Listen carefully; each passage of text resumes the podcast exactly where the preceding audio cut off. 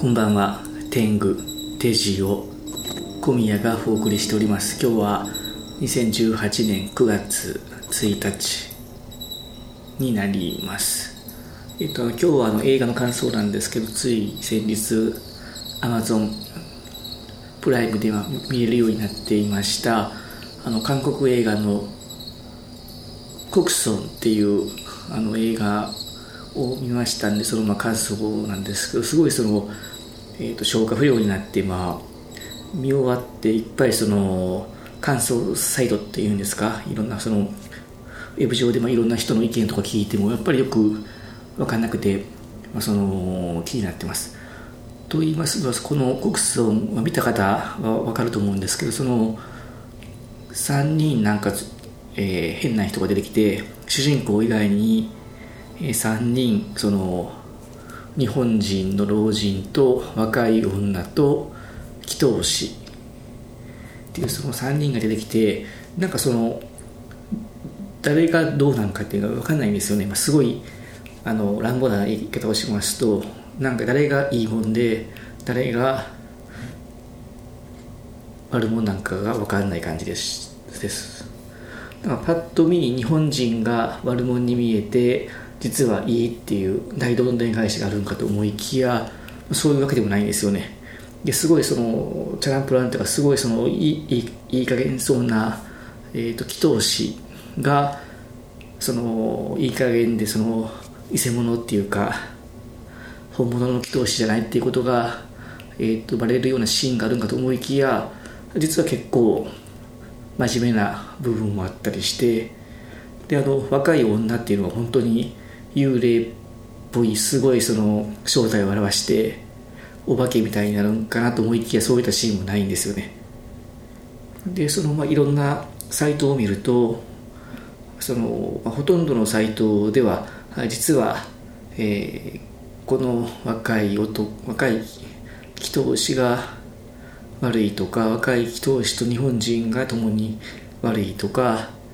えーある種の、えーと、キリスト的なアナロアナロジーがあるんではないかとかいろんなまあそのなんて言うんでしょうかね。白黒はっきりつけるタイプの、まあ、感想は結構多かった気もするんです。で、まあ、そういうふうにまあすごい決めつけたい感じもするんですけど、まあ、これを読んで読んでじゃなくてこれを見て思ったのはうんとこの気持ち悪い感じがこの監督の狙いな気がしたんですよね。あの、まあ、一個確かにあの一個はっきりしてるのは主人公の男性は最初は祈祷師に頼ってでも祈祷師がうさんくさいと思って信じられられなくなって日本人若いあ祈祷師から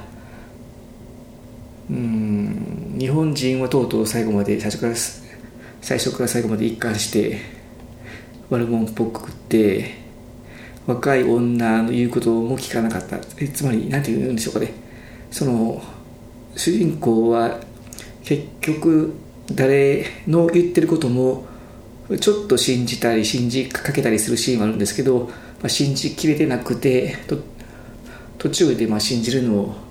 やめちゃうんですよね。そこはえー、ポイントなんかなと思いました、えー、もしその3人の誰でもいいから最初から最後まで信じきるとあのバッドエンドじゃなくてすごいその違った展開があったのかもしれないなというという気がします。あなんか雑音が入りました。だからこれあの映画のあのサイレンスとかと真逆でその信じることができなかったっていうそこまで信じれなかったっていうのは現実的なパターンなんかなと思いましたね、まあ、そんなところでしょうか、まあ、その感想っていうことでもないですけどね。まあではまた。あとあとそのこの映画すごいその音楽が良かったですね。音楽あの祈祷してるシーンのなんか変なめっちゃハイテンションな音もそうですしエンディングもそうですしうんあと画面の作りもなんかねすごい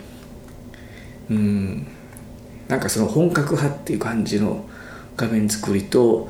その結構センスがいい音楽でなんかそれが映画王でもうんまあ難しいとこやな。なんかこの映画もう一回見たいとはあんまり思わないんですけどでもなんかすごいずっと一生忘れないような気がするようなすごいその引っかかりが引っかかりがいっぱいあってなんかそのあこれはこういう話があるなと思ったらまあ忘れ去ることができるんですけどなんかそのそんな風に消化できないくてずっと頭の中に残ってそうなそんな映画になりそうな気がしました、えではまた明日。